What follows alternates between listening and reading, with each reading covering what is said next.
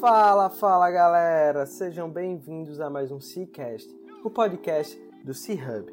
Eu sou Guilherme Oliveira, fundador e CEO do C-Hub Coworking, e estamos aqui em mais um episódio do nosso podcast. Nós acreditamos que um ecossistema conectado, ativo e forte é o caminho para construirmos um ambiente de negócio que todo empreendedor deseja estar inserido. Compartilhando informações e experiências, esperamos estar ajudando a todos que estão nessa missão conosco. E toda semana trazemos aqui um empreendedor que está disposto a colaborar conosco nessa missão. Antes de darmos start à nossa entrevista, gostaria de fazer um pedido.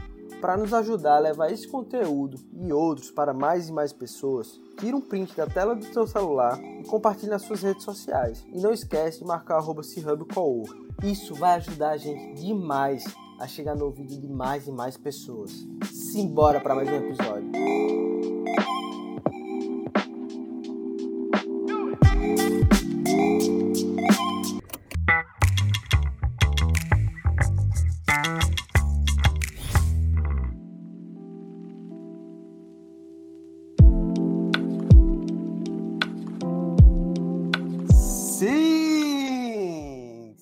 Sejam bem-vindos a mais um Cicast, o podcast do empreendedor raiz. Que vos fala eu, Guilherme, fundador do C-Hub Coworking, em mais um episódio batendo um papo com mais uma pessoa fantástica. Ele, o Birajara Carrato. Acho que esse vai ser um dos papos mais divertidos da história do nosso podcast. E aí, Bira, como é que você tá, meu amigo? Beleza, Guilherme? Tudo bom, cara? Ó, falou de diversão, já tô dentro, você sabe disso, né? Eu não sou muito baladeiro, mas a gente poder fazer uma, uma quebra de gelo aí dentro do digital é comigo mesmo. Viu? Pode me convidar para o que você quiser. Show de bola, Bira. Não, não fala não que eu abuso, viu? Amigo, a gente teve poucos papos assim, mas o pouco que a gente teve eu, eu pude aprender bastante contigo. Eu acho que a gente vai ter muita história boa para contar. Legal. E para você que está ouvindo o Cicast pela primeira vez, que você conhece essa, esse cara aqui super famoso dentro do ecossistema, o, o Cicast é um podcast onde a gente está entrevistando empreendedores e intraempreendedores que estão causando impacto dentro do ecossistema, estão ajudando a gente a fomentar o Rio Grande do Norte, trazer gente boa que está trabalhando, fazendo um bom trabalho de gestão e de tecnologia. Então, se você quer ouvir a gente conversando com alguém, manda lá no Instagram que a gente vai caçar essa pessoa no LinkedIn, a gente vai ativar nossa rede de contato e com certeza a gente vai trazer a, a, todas as histórias deles pra, para vocês. Massa. Sem mais delongas, quem é o Birajara Carrato? Ah, eu vou falar que eu sou um sobrevivente de guerra, né? É assim que eu me denomino. As pessoas falam muito assim, poxa, Bira, mas você é um cara que tem aí muita bagagem, né? Então, como toda bagagem, você pode entender que eu tenho muitas vitórias, mas também tenho muitas derrotas. E eu acho que esse é o primeiro passo do nosso universo profissional, né? Ah, na década que eu fui criado, que foi a década de 80, é, um profissional que errava, ele era ali um cara mal visto por cometer um erro, né? E hoje já, de forma mais atual, né, mais atuante no mercado, o erro ele faz parte do crescimento profissional. Então, o Bira Carrato, como a maioria das pessoas me conhecem, é um sobrevivente de várias experiências erradas e alguns poucos acertos que me trouxeram até aqui. Sou apaixonado por marketing digital, como todo mundo já sabe, e há cerca de seis anos, sete anos, eu venho trabalhando muito com a minha agência de marketing digital, que é a Carrato Digital, no foco de inbound marketing, que é o marketing de atração, como muitos conhecem, né? Então, sem sombra de dúvida, hoje, para mim, eu me denomino um profissional de marketing com foco em inbound marketing e um pezinho também em Google Ads, né? Que a gente adora um Google Ads. A gente sabe que nem todo mundo se programa para fazer o seu crescimento a médio e longo prazo. O Google Ads entra aí nas nossas estratégias junto com a Carrata Digital para fazer com que os nossos possíveis clientes cresçam mais rapidamente. Irado. Mas, Bira, mas como é que você começou a empreender? Você disse há sete anos com a Carrato e antes disso, vamos então, desenterrar esse baú aí. Vamos, vamos, organizar aqui a linha do tempo, né? Na verdade, a Carrato ela tem 19, vai, tem 18 anos, né? Ela vai fazer 19 anos. E, e nessa jornada aí de história da Carrato, eu comecei é, saindo de uma empresa de tecnologia em São Paulo, que era a Oracle, vim para Natal, super acelerado no ritmo de São Paulo, pensando milhões de coisas, totalmente digitalizado. E aí, quando eu chego aqui em Natal, eu me deparo com um cenário que as pessoas sequer usavam e-mail. Aí eu falei, poxa, acho que eu vou ter um pouquinho de dificuldade. Mas, como a gente sempre trabalha o lado otimista da história, né, eu também enxerguei nisso uma oportunidade de poder crivar aqui o meu nome e não ser mais um número como eu era em São Paulo. Então, comecei fazendo um trabalho na Aragão Publicidade, com o Marcos Aragão, que é uma pessoa que eu admiro muito. E depois eu saí da Aragão Publicidade, tentei aí alguns outros caminhos com outras agências, até chegar um momento que eu fui convidado para participar de uma campanha política. Na época a campanha era de governo de Vilma de Faria, e eu fui na cara e na coragem. Entrei lá no comitê junto com toda a equipe, né, que fazia a campanha, e fui fazer a parte digital. E aí nisso a gente ganhou a campanha e eu ganhei um dinheirinho, ganhei um cascalho, né? E saí de lá todo feliz, pensando o que, que eu vou fazer com esse dinheiro. E eu acho que foi nesse momento que eu comecei a me tornar um empresário, né? Porque o dinheiro que eu ganhei, eu falei, poxa, eu podia estar aqui comprando um carro, estar gastando esse dinheiro numa viagem, mas não, eu fui empreender. Eu coloquei esse dinheiro na minha primeira empresa, que é a Carrato Digital, a qual eu tenho ela até hoje. E aí nessa jornada, eu digo para muitos que assim, eu não nasci empreendedor, eu nunca pensei que eu seria empreendedor, mas sabe aquelas coisas da vida, né, que você tenta se encaixar num lugar, não se encaixa, vai para outro, não se encaixa, mas você tem uma linha de pensamento, você acredita muito no que você faz, então pronto, você está preparado para ser um empreendedor. E, e, aí foi onde nasceu essa, essa, minha vida, né, de empresário, de empreendedor, que até eu falo isso até hoje. Não me vejo até hoje como empreendedor. Eu vejo que eu sou um profissional que eu colaboro para o mercado, trago inovação, trago muita informação, mas eu acho que na verdade o empreendedorismo ele vem em, em decorrência disso tudo, que é o trabalho que a gente faz, né? E a gente acaba liderando um pouquinho disso junto com outros profissionais do mercado. Legal, cara. E esse movimento que você comentou de empresa de marketing e campanha política, né? Muitas empresas de marketing ficam esperando ali o, o ano de campanha porque é aquele ano para você fazer um trocadozinho a mais. Pois é. E como é que você vê isso hoje, essa relação, essa dependência das empresas, de muitas empresas aqui de Natal, para essa sazonalidade de mercado? Ó, oh, Gui, eu, eu, vou te responder de uma forma bem objetiva. Natal, ele ainda não tem um mercado privado forte. Ele está crescendo esse mercado privado. Você, por exemplo, é uma boa prova disso, né? Você está liderando um, uma, um segmento onde você está trazendo aí comerciantes para dentro do seu negócio, você está fazendo com que a visão das pessoas mudem, né? Então, você também é uma, uma engrenagem desse sucesso da, do, do mercado privado da gente.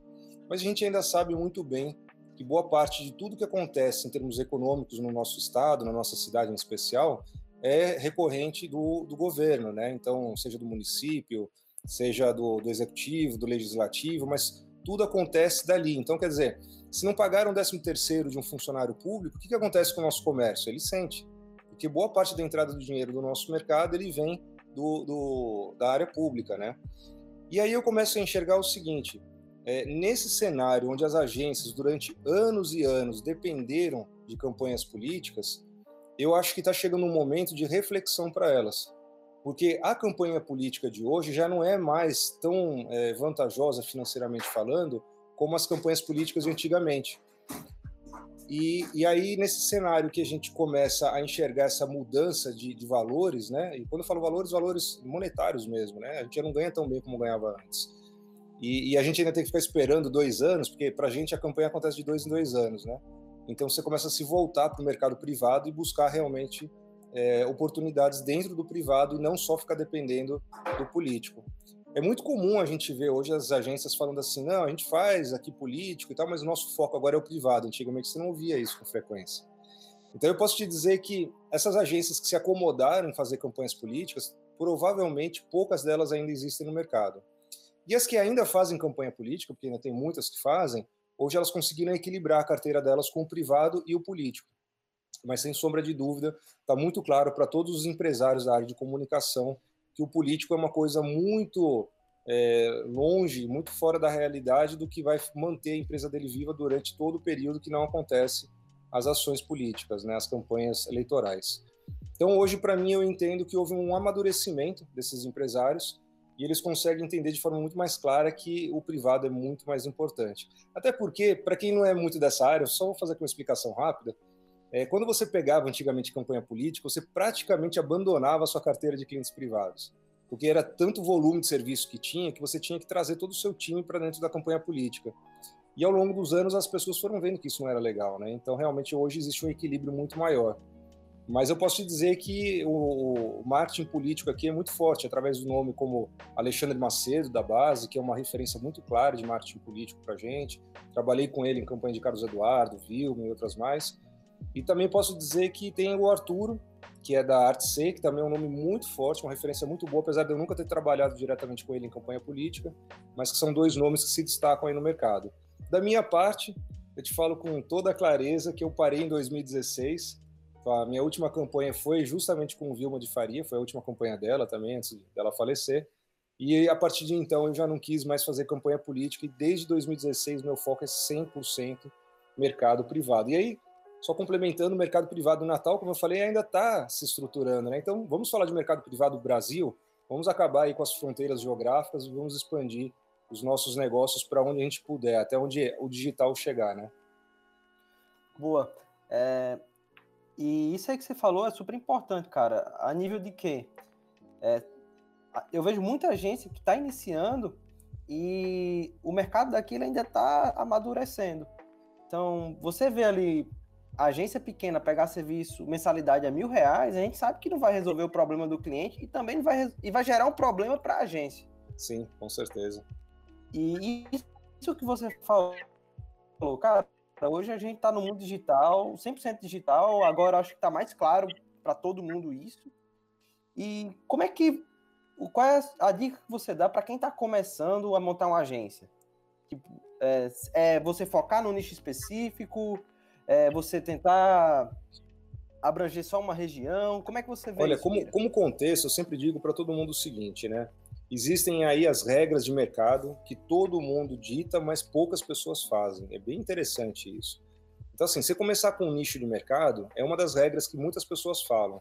Mas a verdade é que nem todo empreendedor que começa, começa com dinheiro suficiente para poder dizer não para alguns prospects e dizer sim somente para aqueles que ele está nichando, né? Então, isso é muito difícil, não é uma coisa fácil de você aplicar no seu dia a dia. Então, a primeira coisa que eu digo é o seguinte: é, o que, que você tem mais habilidade, o que, que você gosta mais de fazer em termos profissionais? Por exemplo, no caso da Carrato, a gente é muito bom no segmento SaaS, que é um segmento de software, né, que você vai ali com serviços de internet e outras coisas mais. Então, SaaS para a gente é a nossa onda, é onde a gente entra e a gente se dá muito bem. Por quê? Culturalmente falando, eu vim de empresas de tecnologia. Então eu vim numa Oracle, que é basicamente quem criou a nuvem, né, junto com o Google. É, eu vim de IBM também, que é uma empresa que é, fomenta muito assunto na área tecnológica. Então, para mim, faz muito sentido eu trabalhar para clientes que estão no segmento do SaaS, porque a minha linguagem, o meu entendimento é muito mais fácil para esse segmento do que para outros. Mas já aconteceu de bater na porta da Carrato clientes que não eram SaaS, como, por exemplo, o varejo, supermercado. E aí, quando você vê a verba que eles estão trazendo, isso balança. Você fala, poxa, eu vou abrir mão dessa verba só porque eu quero ser aquele cara certinho que eu faço SaaS? Então, minha dica para todo mundo que está começando um negócio agora é o seguinte: monte um bom planejamento de arranque. Mas não diga não por ideologia, diga não quando você realmente sentir que aquilo vai lhe prejudicar. Mas por ideologia, você passa por cima. Então, assim, pegar um cliente de varejo, talvez no começo, e você ser honesto com esse cliente e falar assim: olha, eu não tenho experiência nenhuma no varejo. Mas assim, seria uma verba boa para a gente conta muito, nós somos uma agência pequena e eu adoraria poder estar junto contigo. Então, o que eu quero fazer com você é, vamos negociar. Dá a chance de eu aprender o seu segmento e, me, e eu te dou um desconto do meu serviço para que você tenha aí uma certa tolerância com os possíveis erros que a gente venha a cometer. Mas também mostrando que você tem competência suficiente de fazer um bom trabalho, né? Não é entrar como estagiário. Então, eu acho que essa honestidade, no primeiro momento de quem está montando o negócio, é fundamental para você conseguir falar a mesma linguagem do cliente. E o cliente não é bobo. O cliente vai entender a sua situação, mesmo que você não explique. Então, você explicando vai criar muito mais transparência e muito mais confiança. E segundo ponto, né? Ter uma vida financeira e fiscal bem organizada. Eu acho que esse é um dos pontos mais importantes de todos e que eu sofri muito no início da carrata porque não tinha isso. Então, para mim, atrasar impostos, ou ter um, um, caixa desbalanceado era uma regra dentro da Carrato, porque eu não cuidava disso. Até eu ter problemas mais sérios e entender em um determinado momento que eu não podia continuar tocando a minha vida empresarial desse jeito. Então, realmente, eu fui buscar ajuda com consultorias. Dentro do Sebrae mesmo, eu tive alguns apoios na época, acho que foi 2005 isso, 2004. E aí isso foi me ajudando a me estruturar e ter uma visão de empresário que eu não tinha. Eu era muito bom no que eu fazia, no meu nicho de marketing, mas eu não sabia lidar com impostos, com contador, né, com a área fiscal da empresa. Então, eu sofri muito com isso. Então, acho que minhas duas dicas iniciais é se estruture muito bem administrativamente, tenha um bom contador do seu lado, um contador que jogue limpo com você, que não lhe cobre alto para você não ter é, despesas altas. E também procure clientes inicialmente que você faça teste para entender qual segmento você quer atuar. Mas acho que é um erro você já abrir a sua empresa falando que você é nichado naquilo, a não ser que você seja realmente muito bom naquele nicho. Você já tem aí 10 anos de experiência na área imobiliária, ou em shopping, ou alguma coisa, e aí você chega e fala, não, realmente eu quero abrir nisso porque minha experiência é muito forte aqui. Mas para quem está começando agora, sair de uma empresa júnior, ou então um grupo de amigos que se juntaram para montar uma empresa, abre o portfólio, pega aí alguns clientes, tem uma conversa honesta com eles e testa qual segmento que você se dá melhor. E depois disso, afunda a cabeça em estudo, vai se aperfeiçoar, vai buscar gente aí com mais conhecimento no mercado para te ajudar nessa trajetória e começa o seu negócio. Mas nada de ficar nessa de ideologia, não, eu só trabalho com aquele segmento e tal. Não, abre a cabeça porque dinheiro é importante, tá? Verdade, é verdade. A gente às vezes não pode deixar algumas oportunidades passar, mesmo que a gente sabe que vai passar alguns dias sem dormir, né? Faz é, parte da jornada. O, eu, tenho, eu tenho uma experiência até que eu conto, com uma vez eu conversando com o André Siqueira, da Resultados Digitais, ele, eu perguntei para ele assim, né, você segue a risca a sua persona? Ele falou, Bira, a, a, gente no nosso projeto de inbound marketing, a gente segue a risca, não tem como furar, é impossível. Mas vez ou outra bate cliente lá que não tem nada a ver com o nosso fit de, de persona, né? Então, assim, chega lá um supermercado, um exemplo, e aí o cara vem com uma verba grande, ele faz exatamente isso que eu acabei de falar, só que com uma diferença, ele é uma grande empresa, né? Então ele chega e fala, olha, a gente não tem expertise nisso, mas você quer trabalhar com a gente, a gente está de portas abertas, vamos aprender juntos. E aí essa construção de, de confiança que você cria com esse seu novo cliente é que também te faz ajudar a enxergar novos mercados e novas oportunidades. Legal, legal. E outra coisa que você falou aí que eu bato o martelo também é essa questão da organização financeira, né? É. Cara, se você não tá olhando ali os números do, do teu caixa, do teu fluxo de caixa, você vai ter um problema lá na frente. Então, com certeza. Gasta umas horinhas com isso aí, vê se tá indo no caminho. É. Porque senão a gente sabe onde é que vai parar, né? E, e as, se você olhar assim, as decisões de mercado que nós somos obrigados a tomar hoje em dia, elas são muito dinâmicas, muito rápidas, né? Às vezes você está ali numa ligação, você desliga o telefone e você já tem um desafio ali na sua frente, você nem pensava que ele ia aparecer. Então, se você não sabe o quanto que você tem no caixa, ou quanto você tem de provisão de entrada, né, de dinheiro, esse tipo de controle, se você não tiver claro, você não tem como tomar as suas decisões, você fica de mão amarrada, né? Então, realmente, você fala, não, mas eu sei que daqui 15 dias está entrando X, e tem aqui a possibilidade de entrar mais Y de valor. Então, nessa pegada, você começa a ter um pouco mais de liberdade de tomar as decisões corretas, sabendo que você não vai ter problema com o seu caixa, né? Exatamente. E até saindo um pouco mais dessa parte financeira e indo um pouco para a gestão, tem um assunto que eu e você a gente gosta bastante. Vou tocar lá, não, não, tem, não tem como não falar desse assunto, que é do OKR, né? Verdade. É, você, você, tem uma boa história com o OKR, eu quero que você traga aqui para a galera. Pô, essa história ela é quase um mito, né? Porque é o seguinte, para a gente mas, falar. Mas, contextualiza para a galera o que é OKR antes, Bira, tá? Bom, antes de você falar da tua, da tua história. OKR é nada mais, nada menos do que uma forma de planejar os seus objetivos a curto, médio e longo prazo. Então, muitas pessoas falam assim: ah, mas por que, que eu vou fazer OKR, né? É, você tem que ter OKR para você ter um norte. Então, eu velejei muitos anos na minha vida, fui velejador de, de embarcação pequena. Então, eu nunca saí da areia, nunca saí da terra sem saber aonde eu ia chegar. Então, o OKR é uma espécie de um planejamento que ele te mostra por fatias o sucesso que você tem que percorrer e como você vai mensurar esse sucesso para poder chegar lá. Depois, quem tiver interesse em entender um pouquinho mais sobre OKR e ler sobre a metodologia em si, eu vou deixar aí o blog da Carrato, que é blog.carrato.com.br.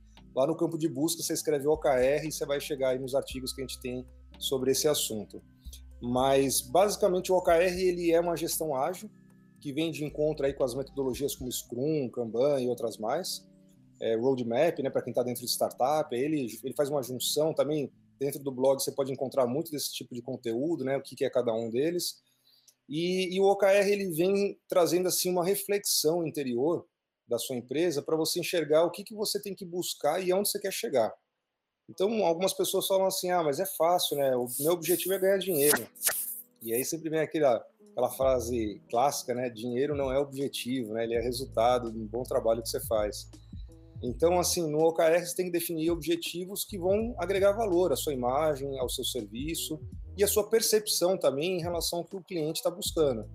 Então, hoje, por exemplo, na Carrato, o nosso OKR ele tem um objetivo maior, que é a gente se tornar referência no Nordeste. E aí deixo mais uma, uma brincadeira aí para quem está ouvindo a gente, né? Vai lá no Google e pesquisa quem faz a diferença no Nordeste. Aí vocês vão ver como que a gente se posiciona dentro do Google. Então, é, o OKR ele vem de encontro com muitos fatores de reflexão, onde você começa a avaliar o que, que é importante e o que não é. Então, às vezes, está é, é, definindo um esforço muito grande da sua equipe para executar uma determinada função, e aí quando você começa a montar o OKR, você fala, poxa, mas isso daqui nem é tão importante assim, né? Então, por que, que eu estou gastando tanto tempo com a minha equipe e eu mesmo dentro desse projeto nisso? Vamos começar a mirar para isso daqui, porque é lá que eu quero chegar. Então, eu acho que o OKR ele vem muito de encontro a isso eu sou muito didático de falar as coisas, né? Então vocês vão ver que eu não sou muito de colocar aqui expressão em inglês ou de explicar é, tecnicamente o que é o assunto. Eu sou muito de trazer a concepção em si. Mas volto a dizer, quem quiser entender um pouquinho mais, vai lá no blog da Carrato, que aí vocês vão encontrar bastante material rico nosso. Cara, isso é um ponto importante. Às vezes a gente tá nesse meio e a gente acaba consumindo muito conteúdo em inglês. Uhum. E quando a gente começa a conversar e a gente traz uns termos ali que distanciam boa parte da população. E Verdade. Eu, e eu tô tomando esse cuidado. Cara, a gente tem que. Eu falo português, eu tenho que tentar traduzir isso para as pessoas poderem entender. E quanto mais pessoas entenderem o, o, que a gente faz e como a gente faz, eu acho que a gente está fazendo um bem para o nosso ecossistema. Verdade. Isso daí é um processo que nem de político, né? Não adianta você subir no palanque para falar com o povo em geral e usar argumentos técnicos ou, ou, um linguajar mais rabuscado, mais rabuscado, né? Difícil. Você tem realmente que falar a língua do povo, né? Então, eu acho que hoje em dia tem muito empresário aí na praça, empresário de sucesso, inclusive, que veio do zero, né? Aquele cara que, que nasceu ralando ali. Então, isso não significa que ele é uma pessoa burra, muito pelo contrário, ele é muito mais inteligente que muita gente letrada por aí que não conseguiu chegar onde ele chegou. Porém, ele vem de uma cultura simples. Então, não adianta você chegar para ele com terminologias é, técnicas ou inglesas e explicar para ele assim: é, olha, isso daqui funciona nisso daqui, tudo complicado. Não, ele só quer entender o seguinte: Tá, se eu fizer isso, eu chego aonde? Aqui. Por quê? Por causa disso, isso, disso.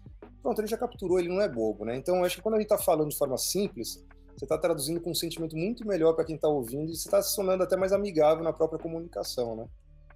Perfeito, perfeito.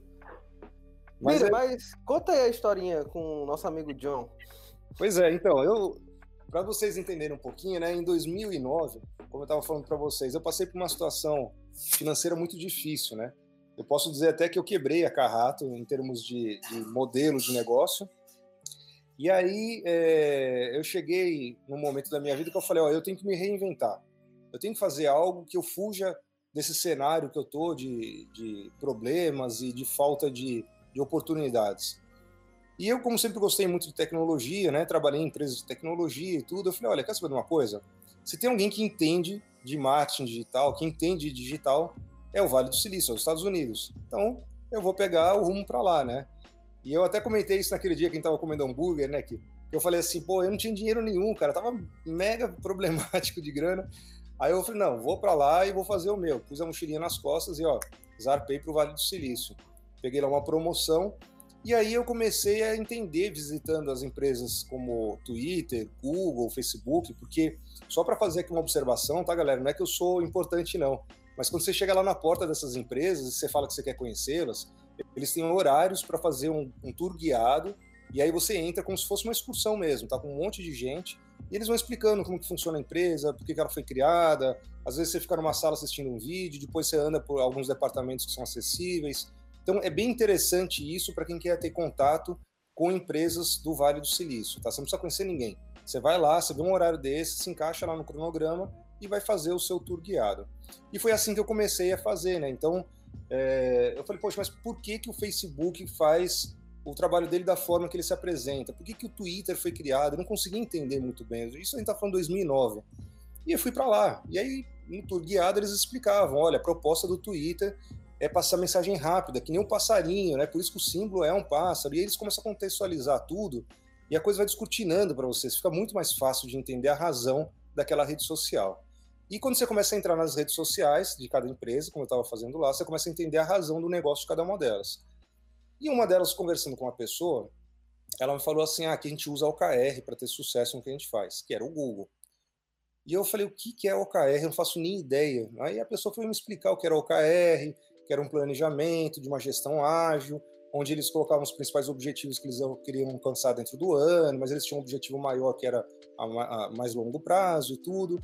Eu achei aquilo super bacana, mas eu achei aquilo muito intangível para minha realidade. E eu falei, ah, bacana, vou dar uma olhada quando eu chegar lá no meu hotelzinho, lá no albergue que eu tava, para ver se isso é legal ou não. E à noite, quando eu cheguei é, lá no hotel, eu fui pesquisar sobre o OKR e vi algumas coisas muito legais e vi que aquilo fazia muito sentido para essa nova construção de empresa que eu queria, que é a Carrato Digital que eu vivo hoje. E aí eu falei, poxa, como é que eu faço isso, né? Quem que é a pessoa referência? Eu sempre penso assim, minha cabeça sempre funciona assim. Quem que é a pessoa referência no mundo desse assunto? É... Bom, pesquisando no Google aparece o um nome, que é o John Doerr. E aí eu vi que o John Doerr, na verdade, não era o fundador do OKR, né, da metodologia OKR, mas ele era um grande divulgador da metodologia. E aí eu falei assim, pô, que interessante, cara. Na época já o fundador do, da metodologia OKR já tinha falecido. Né? E, e, ele era um dos discípulos, digamos assim, do OKR. E aí eu falei, como é que eu acho esse cara? Bom, no dia seguinte eu já só pensava em OKR, né? E essa pessoa que me contou isso, que era do Google, ela estava trabalhando dentro do, do Twitter. Então, assim, ela tinha saído do Google e já estava dentro do Twitter. E aí eu fui procurá-la novamente perguntar, oh, eu quero aprender a fazer OKR. Como é que eu faço? me deu umas dicas, me passou lá um, uns conceitos básicos e tal, mas o OKR em si é tão básico, gente, que quando você vê, você fala assim, não, não preciso de curso, não preciso de nada, pode deixar que isso daqui em meia hora eu aprendo. E é verdade, em meia hora você aprende. Agora, colocar na prática é outros 500. É bem diferente, né, Gui? Você deve saber como que é a pegada que você também tá nessa. Cara, e é interessante que a gente, quando você implementa o OKR, né, é o primeiro mês, ele é difícil, né? Aí é. você, o primeiro trimestre, desculpa, ele é difícil. Aí você chega no segundo, não, vai ser mais fácil. Aí ele é pior do que o primeiro. é, é isso mesmo, pô. É, é, muito complexo e ao mesmo tempo exige um engajamento humano muito forte, né? Da pessoa realmente comprar a briga e falar que aquele objetivo é dela, né? Então, eu acho que isso vem até muito de encontro com aquelas frases de ah, você tem que transformar o colaborador com mentalidade de dono de empresa. Porque quando ele está perseguindo um objetivo do OKR, ele se torna um pouco de um, um, dono da empresa também, né? Ele pega uma fatia do problema da empresa. Mas enfim, voltando para minha conversa aqui, lá vou eu conversar com essa pessoa e ela falou assim: olha, esse John Doyer a gente conhece, ele já deu consultoria aqui no Twitter, ele já deu consultoria no Google, por sinal, no Google é a referência dele, né? Onde ele, ele fez a coisa acontecer. Ele é um cara muito conhecido aqui no Vale e tal. Aí eu ingenuamente falei: como é que eu faço para conhecer ele, né? A pessoa falou: ah, não sei, você tem que procurar ele, né? Vai nas redes sociais. Aí eu falei, tá certo, entendi, já entendi que era difícil, né? Mas tudo bem, continuei lá minha saga, visitando as empresas, estudando marketing digital. Foi onde eu também me aproximei muito mais de inbound marketing, né? Entendi as razões do inbound marketing. E aí, à noite, eu cheguei lá no, no hotel que eu tava e eu sempre usei Foursquare. Para quem não sabe o que é o Foursquare, só abrindo aqui um parênteses, tá? Pode baixar aí no seu celular agora o Foursquare que vocês vão amar. É um dos aplicativos mais antigos de geolocalização que existe e ele é muito bacana porque ele tem muito conteúdo. Então hoje ele serve até como base para Google Maps e outros poderem extrair informações e complementar ali pontos dentro dos mapas que são apresentados. E eu sempre usei Foursquare. Então na época eu tinha lá um celular mais mais robusto, né, em relação aos que a gente tem hoje, e lá vou eu no Foursquare seguir o John Doyer. E aí eu vejo que o John ele vai para alguns lugares específicos ali no Vale do Silício. Então eu mapeei quase que como um criminoso, né, para saber por onde ele andava. Lá vou eu para dentro de um dos bares esperar ele a noite toda, né? E em uma dessas tentativas eu tive a sorte de encontrar o John Doyle. E é, obviamente, que eu me aproximei e fui conversar com ele. A minha meta, meu objetivo era esse. E aí, nessa conversa, a gente falando, ele me, em 20 minutos, ele me deu uma explicação completa do que era o OKR. Ele explicou de A a Z tudo que eu precisava saber só que uma facilidade, uma naturalidade que eu me senti um imbecil na frente dele. Porque ele falava as coisas, eu falava, porra, como é que eu não vi isso? Como é que eu não percebi isso? Ou então como é que eu não aplico isso há mais tempo? E, e, eu me lembro que ele até colocou num papel, assim, né? Fez um, um framezinho de como eu deveria fazer as coisas. Então, defina um objetivo maior e defina cinco formas de mensurar esse objetivo. E aí ele foi fazendo tudo aquilo, ficou muito claro para mim. E eu voltei para o meu hotel me sentindo um verdadeiro retardado.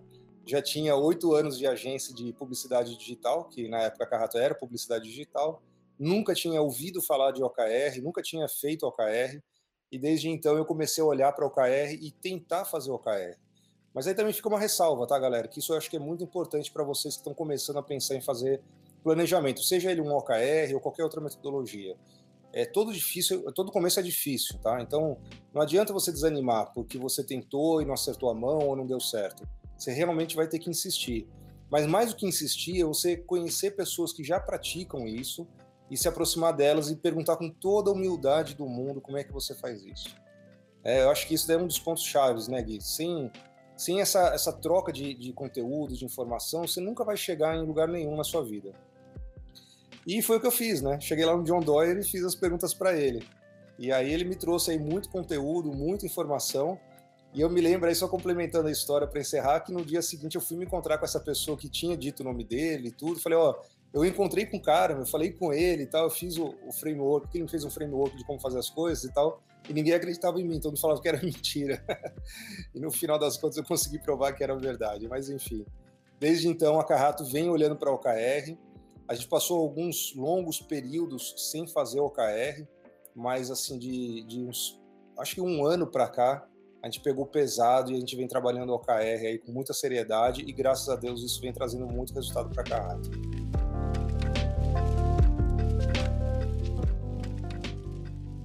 Bira, é, tem uma parte aí da, da tua jornada empreendedora que é o Digibound.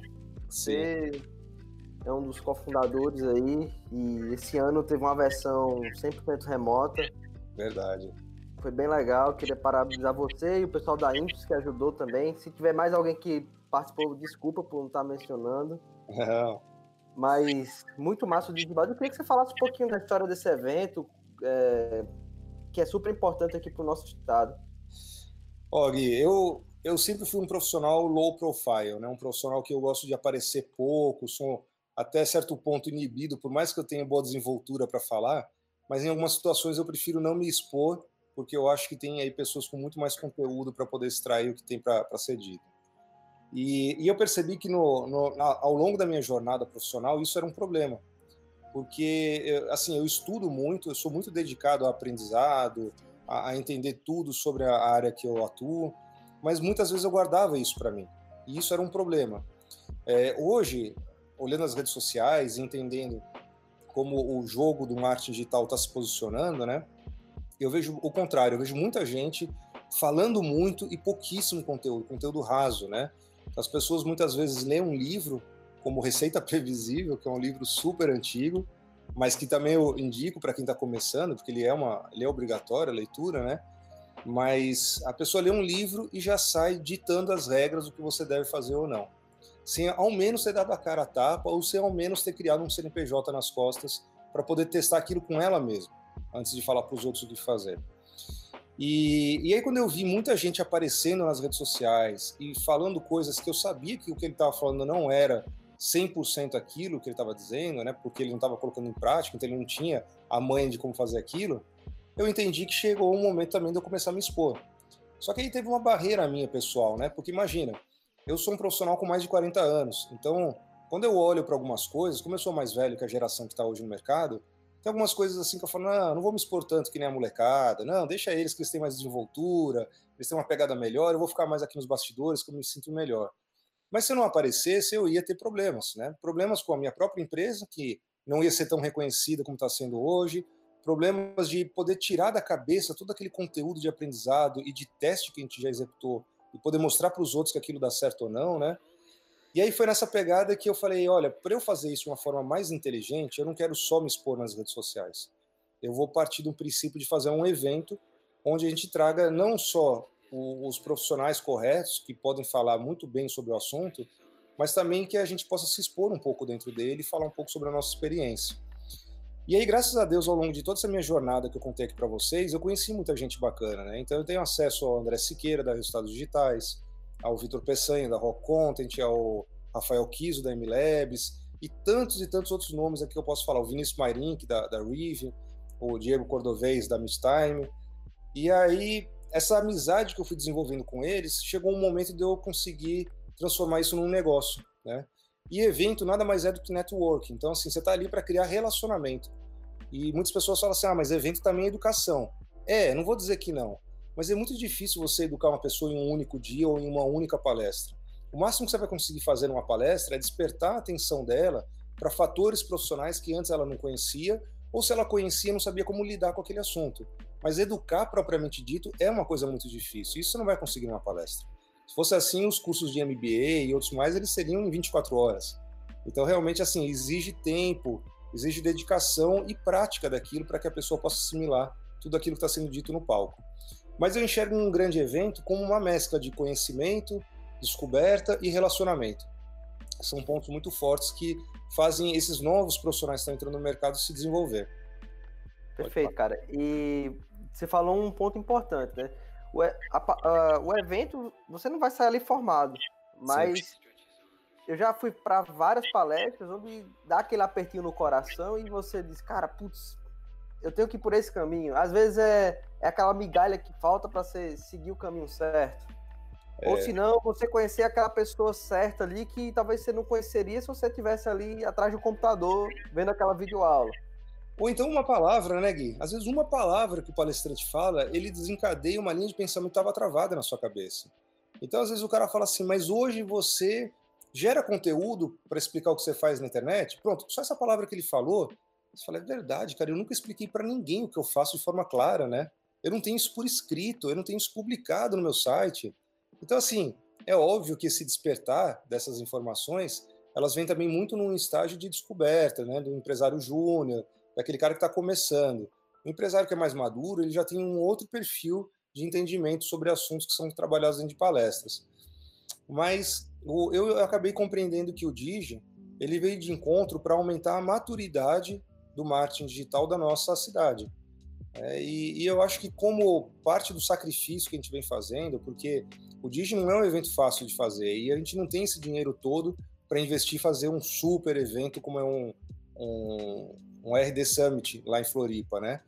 Então a gente tem a consciência do que, que a gente consegue fazer aqui dentro de uma situação econômica que é favorável para a gente, mas que não é o ideal ainda. A gente podia melhorar em muita coisa.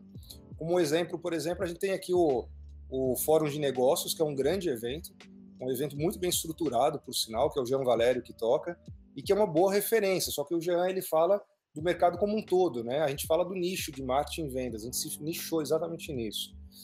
Então eu acho que o, o Digi ele vem muito de encontro com isso, fazer com que a maturidade da comunidade de vendas e de marketing digital cresça e que a gente consiga não só entender melhor como funciona esse ecossistema, mas também que a gente consiga aplicar isso para nós mesmos. Então eu costumo dizer muito assim que casa de ferreira e todo mundo completa, né? Espeto de pau, não, espada ninja na vitrine. Se você vende alguma coisa para alguém, você primeiro tem que aplicar em você, né? Você tem que ser o próprio portfólio daquilo. Porque se você faz aquilo bem, a pessoa vai ver que se aplica nela e né, em você mesmo e ela vai acreditar em, na, no seu argumento, na sua proposta. Então o Digi vem de encontro com vários fatores nesse sentido, sabe? Sim, sim. E você falou um negócio importante, né? Que o Digi é um evento nichado e acaba sendo difícil de tracionar ele. Mas se a gente for parar para ver, toda empresa tem que ter um setor de marketing e vendas. Exato, né? É o coração, né? então, cara, eu acho que fica o desafio para a gente aqui no próximo ano, a gente tá, tentar envolver empresas do setor tradicional para estar tá dentro do, do Digibound. Cara, como é que o Nordestão faz, trabalha marketing e vendas lá dentro? Como é que o favorito faz isso? Como é que Aparelhas Gás e o pessoal da dos Cisnes fazem isso. Verdade. Cara, setores tradicionais gigantes aqui dentro do estado, um bando de gente boa que tem, tem muito para contribuir, né? E, e... E, e, bate com aquilo que você falou, né? Talvez são os empresários tradicionais que possam estar contribuindo com alguma coisa e juntando com esse conhecimento novo que a, que a gente tem, né? Acho que vai sair coisa boa, viu, Bira? É, eu costumo dizer o seguinte: a, a, sua geração, principalmente, que é uma geração que vem com sangue nos olhos, né, de querer entrar no mercado e transformar o mercado, é a que mais me empolga hoje para continuar nesse segmento. Porque eu já estava muito perto de me aposentar, né? Mas assim, quando eu vejo essa juventude chegando e mostrando essa garra, e mostrando tudo isso que vocês estão fazendo, eu me sinto um moleque de novo. Eu volto pro mercado com o mesmo pique que eu tinha quando eu tinha 20 e poucos anos. Então, para mim, é muito motivador ver vocês nessa pegada.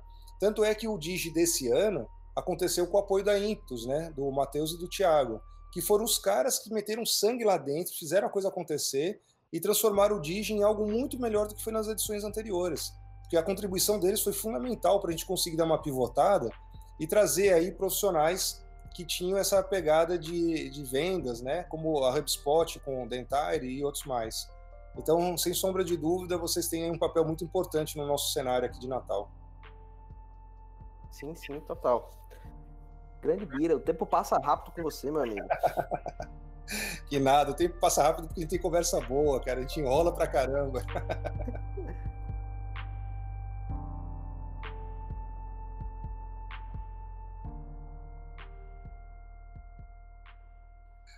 Bira, vou puxar agora nossa conversa para uma trilha que eu gosto muito, que é o futebol, cara. Você tem uma experiência no ABC Futebol Clube.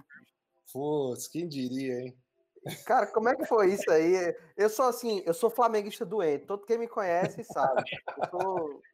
Hoje tem jogo do Megão já já. A gente tá gravando isso aqui dia 13. A gente vai jogar contra o Goiás, 6 horas da noite. Boa, e você vai estar tá lá, conectadíssimo. Com certeza, cara. Não Flamengo, TV Mengão. É, cara. E tipo, a gestão do Flamengo hoje é um espelho para vários, pra vários outros clubes. Verdade. E eu queria que você contasse, cara, como é. Eu sei que clube de futebol é um negócio assim. Você vende paixão. É. Então, tem muita gente que coloca dinheiro ali, torcedor, por nada, né? Só porque gosta daquilo. E qual, é a tua visão dos departamentos de marketing dos clubes hoje? Quais, quais foram os desafios que você encontrou lá dentro? Fala um pouquinho dessa tua experiência. Ó, Gui, antes de mais nada, eu quero deixar bem claro o seguinte: eu não entendo nada de futebol, tá? Então, eu acho que esse foi um dos pontos chaves para minha contratação no ABC. Eu trabalhei no ABC em 2012, né, eu fui diretor de marketing do ABC Futebol Clube. E, e um dos motivos que me levaram lá para dentro do clube é porque eles estavam procurando um profissional de marketing que não tivesse envolvimento emocional com o futebol. Mesmo vindo de uma família tradicional de futebol, né, tem toda uma história com o Palmeiras, que é o meu clube o qual eu torço, mas é, quando eu fui para o ABC, eu aprendi a gostar do ABC e hoje eu me sinto um pouco ABCdista. Tanto é que a camisa 12 e as outras torcidas todas sabem disso, né? Sempre muito honesto com eles. Sempre disse, ó, para mim eu sou ABCdista hoje, né? Não tem mais como tirar. Entrei no clube, participei da vida do ABC, tô lá dentro. Mas eu acho que o maior desafio que eu encontrei dentro do ABC foi a questão da gestão é, da gestão de empresa, porque o ABC não é uma empresa, ele é um clube. Então, quando você fala de empresa, o, o Flamengo hoje ele já se vê e já age como empresa. Você tem uma hierarquia muito bem é, estabelecida dentro do clube, você tem contratos muito bem firmados e, e, profissionais que estão atuando ali, lógico, com uma certa paixão, não deixa de existir, mas com uma razão infinitamente maior no que estão fazendo. Então, assim, eu vi o Flamengo e o Palmeiras, que eu acho que hoje são os clubes financeiramente falando mais bem estáveis do nosso Brasil, né? É, tomando esse rumo. O Palmeiras, década de 90, era um clube arruinado, é, início de 90, desculpa, era um clube arruinado em termos de dinheiro, de finanças, de gestão, até chegar para Parmalat. O Flamengo, nos últimos anos, vem se estruturando também de uma forma considerável. Então, o que a gente vem percebendo é que essa conversa de o clube tem que ser empresa, que já existe há 20 anos, tem que sair do papel isso, isso tem que se transformar em realidade. E os clubes que estão conseguindo fazer isso se transformar em realidade estão com caixa cheia, né? que é o Palmeiras, é o Flamengo. Então esses daí realmente estão bem estáveis, estão bem seguros do que estão fazendo, a ponto de comprar briga com a Globo e discutir os contratos do Brasileirão, né? Quer dizer, olha que moral que o Flamengo teve nesse momento. Por quê? Porque o caixa dele estava cheio. Ele não estava com medo de estar tá discutindo aqueles valores. É, acho que o problema que eu encontrei dentro do ABC e eu deixei isso muito claro para a diretoria quando eu saí de lá, foi o seguinte: não tem como se pensar em marketing, não tem como se pensar em, em trabalhar o caixa do clube quando não se tem uma boa gestão. O dinheiro entra, o dinheiro corre lá dentro e a gente não entende para onde ele está indo. Não que haja roubo, não é isso que eu estou querendo dizer, mas não existe uma transparência da administração para você entender, por exemplo, quanto que é a folha de pagamento e quanto que ela vai te consumir do tanto que você está conseguindo trazer de renda para o estádio, para o clube. Então, assim, acho que essa falta de transparência, essa falta de profissionalismo acaba, primeiro, criando problemas de comunicação e, segundo, desmotivando todos que trabalham dentro do clube. A gente sabe que folha de pagamento de jogador de futebol vem em primeiro lugar, isso não é novidade para ninguém. Mas, assim, você tem que entender os outros custos que estão em volta e entender o quanto que o clube precisa ganhar e quanto que ele precisa poupar para manter uma garantia de caixa saudável, né? Então, eu acho que hoje o grande problema, não só do ABC, mas de outros clubes, como no mesmo porte do ABC que existem, é esse. São clubes que não levam a sério a gestão administrativa e, por consequência disso, acabam sofrendo e aí correm atrás de patrocínios é, milagrosos para poder tampar os buracos que existem dentro do clube, né? É, fora esses desafios, tem algum case legal que você gostaria de trazer, Bira? Que você conseguiu fazer lá dentro do ABC? Olha, eu quando eu assumi o ABC, Bruno Giovanni tinha acabado de sair, né? Então eu assumi o ABC numa situação muito complicada, porque o ABC estava já um certo tempo sem ganhar nenhum jogo, o último clássico rei que ele tinha participado ele tinha perdido. Então assim, a torcida estava muito nervosa com a situação e a minha entrada foi uma resposta da diretoria para falar que as coisas iam melhorar. Então olha que sinuca de bico que eu entrei, né? Então, acho que assim, uma das primeiras coisas que eu fiz junto com o Alexandre Miranda, que era o diretor comercial do ABC na época e é um grande parceiro meu até hoje, foi o seguinte: a gente sentou e falou, olha, a gente tem que trazer dinheiro para o clube. Então, a gente não tem que ficar pensando aqui em camisa, em ação para o torcedor, esquece tudo isso. A gente tem que trazer dinheiro para o clube. Então a gente colocou a malinha lá no avião, foi para Brasília e foi atrás de patrocínio. Então a gente conseguiu trazer Caixa Econômica, é, a gente conseguiu trazer EMS, que já estava patrocinando lá, a gente aumentou a verba da EMS, né? E a gente conseguiu o ônibus do ABC, que na época ainda não tinha, enfim, a gente conseguiu fazer várias coisas bacanas. E nesse contexto que a gente começou a trazer dinheiro para dentro do caixa do ABC, aí a gente começou a criar cases. Então a gente começou a montar campanhas onde a gente permitia que as mulheres fossem para a torcida, né? Porque muitas mulheres se sentiam inibidas por causa do, dos homens que estão ali e acabam mexendo com elas, ou às vezes até as brigas que acontecem, a mulher se sente acuada no meio de uma confusão de grande porte, né? O homem também se sente mas para a mulher é muito mais impactante, né? Então a gente acabou trazendo aí com o caixa estabilizado do ABC ações que a gente conseguiu proporcionar, como a aproximação das mulheres para dentro do campo. A gente também conseguiu trabalhar uma campanha muito bacana, que era trazer as crianças é, para fazerem, para participarem dos jogos. Então nos intervalos elas iam lá chutar a bola na marca do pênalti, brincar com o mascote do ABC e tudo mais. E eu acho que o trabalho mais importante que eu deixei no ABC na minha passagem por lá, que não foi muito longa, né? Ela foi uma passagem de oito meses, nove meses, foi um trabalho magnífico que caiu no meu colo. Não, não fui eu que produzi esse material. Eu só não me lembro das pessoas, o nome das pessoas que produziram, mas eu vou citar aqui. Quem ouvir depois pode indicar quem são elas.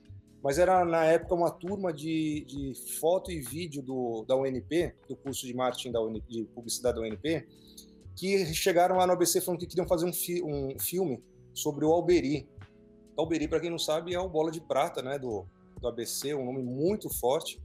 E aí vieram conversar comigo, eu falei, ah, tá liberado, vocês querem fazer, se não tiver custo para o ABC, porque a gente não tinha tanto dinheiro, né, podem fazer. E os meninos lá na época fizeram um vídeo incrível, maravilhoso, contando a história do Alberi, com registros, resgates de registros históricos muito interessantes e outras coisas mais. E da nossa parte a gente conseguiu um, um, um plano de saúde para o Alberi, na Unimed, que foi muito importante, porque na época ele tinha um problema muito sério de saúde, e graças a esse plano a gente conseguiu resgatar um ídolo da torcida, que se não fosse por essas atitudes, não só do resgate histórico, da importância dele para o clube, e também desse apoio do ABC e da Unimed, ele poderia hoje não estar mais aqui entre nós. Então, sem sombra de dúvida, eu acho que esse é um dos maiores cases que eu carrego na minha saída do ABC, porque a gente conseguiu trazer aí um ídolo novamente para dentro do, do universo dessa molecada que está vindo aí com a camisa do ABC, né? que muitas vezes nem sabe o que aconteceu nas décadas passadas.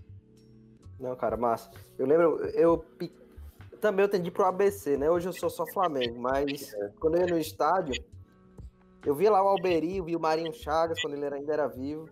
E era Sim, massa, né? Você, você, escutava as histórias daqueles caras ali, é. era fantástico.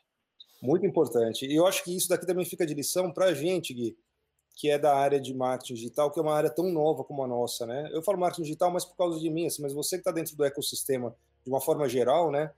É saber valorizar as pessoas que estão construindo valores aqui dentro do nosso estado. E eu nem me refiro a mim, porque eu ainda estou dentro da pegada, né? Mas nós temos aí grandes nomes do jornalismo, como Cassiano Arruda e tantos outros nomes que eu poderia citar aqui, que fizeram a comunicação, fizeram o marketing, fizeram a publicidade acontecer. A Dumbo, por exemplo, é uma das agências ícones do nosso estado e eu não ouço falar da Dumbo. Né? Então, assim, a gente tem que ter a nossa história preservada. E seja ela na área de publicidade, na área de marketing, na área de vendas, mas nós temos que ter os nossos verdadeiros valores regionais valorizados para que a gente tenha essas novas gerações sempre entrando inspiradas a fazer algo melhor do que já foi feito, né? Perfeito, Bira. Concordo plenamente contigo, cara. A gente não pode esquecer o passado, sim, e tá revivendo ele, né? Verdade. Então eu acho que isso é muito importante. Mestre, a gente está chegando no final do nosso papo e vamos entrar no último bloco, que é o momento filosófico aqui. Eu faço perguntas mais profundas. Tentar vamos tocar lá. a sua alma, cara. Posso lá? Você está preparado? Tô preparadíssimo, nasci preparado, pô. Pode mandar, cara. A gente mata no peito e põe na perna esquerda aqui. Boa. Mira, qual é o erro ou momento da tua jornada empreendedora que você guarda com mais carinho? O erro foi acreditar que eu não tinha sócio na minha empresa, né? Quando eu fundei a Carrato, um senhor, que eu não me lembro mais quem era, ele chegou próximo a mim e falou assim: é, e o seu sócio, o que está achando desse negócio? Não, eu não tenho sócio, sou sozinho, sou autossuficiente, né? Todo dono da razão. Esse senhor deu uma risada para mim, bem de paisão, assim, me deu um tapa nas costas e falou: seu sócio é o governo. eu nunca mais esqueci disso na minha vida. Então, acho que um dos grandes erros que eu cometi na minha vida empresarial não foi logo desde o início levar tão a sério as questões burocráticas, como as questões fiscais, ou de própria gerência interna, onde eu cometi muitos erros, e isso me custou aí uma quebradeira lá em 2009. Mas depois eu voltei para o mercado muito mais preparado e calejado para vivenciar as novas fases da carreira.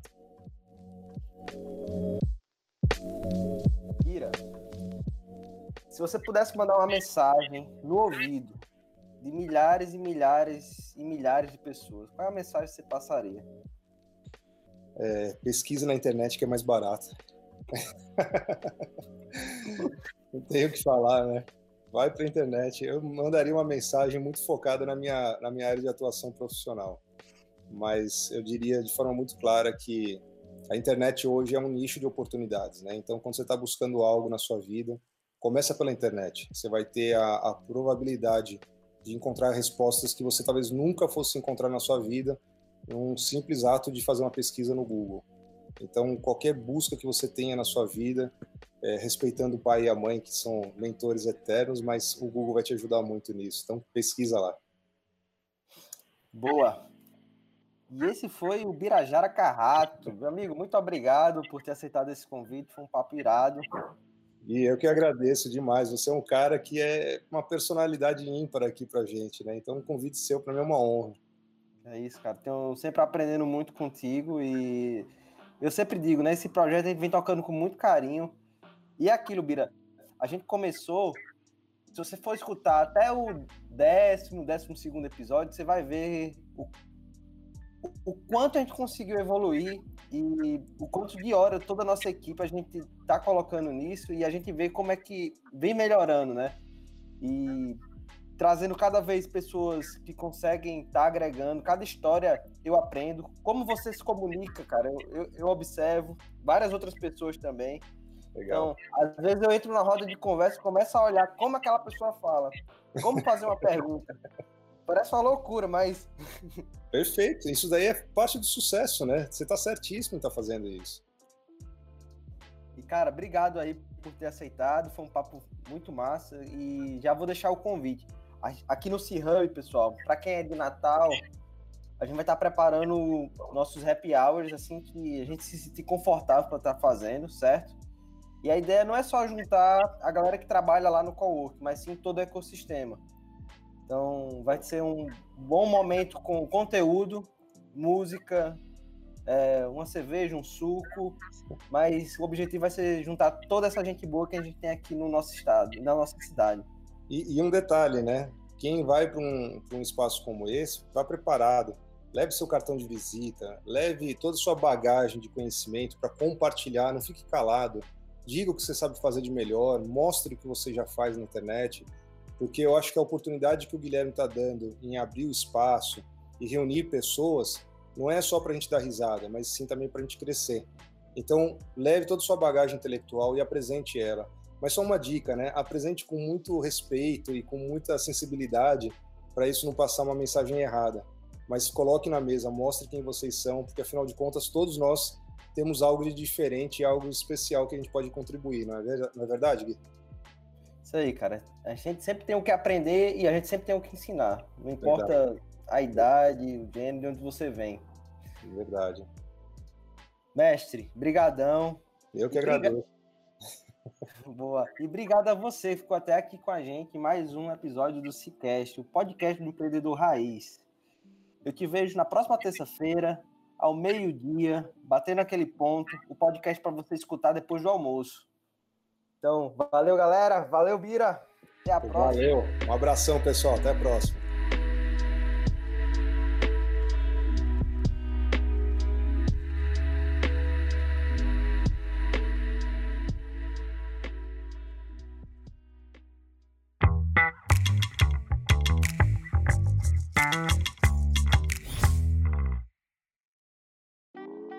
Este foi mais um episódio do Cicast e fico muito feliz por você ter ficado com a gente até aqui. E vou fazer aquele pedido novamente. Se esse conteúdo fez sentido para você, compartilha nas redes sociais, tirando um print da tela do teu celular e não esquece de marcar Coworking. Como eu disse no início, isso vai ajudar a gente de uma forma gigante a levar esse conteúdo para mais e mais pessoas. Valeu, galera. Até a próxima semana.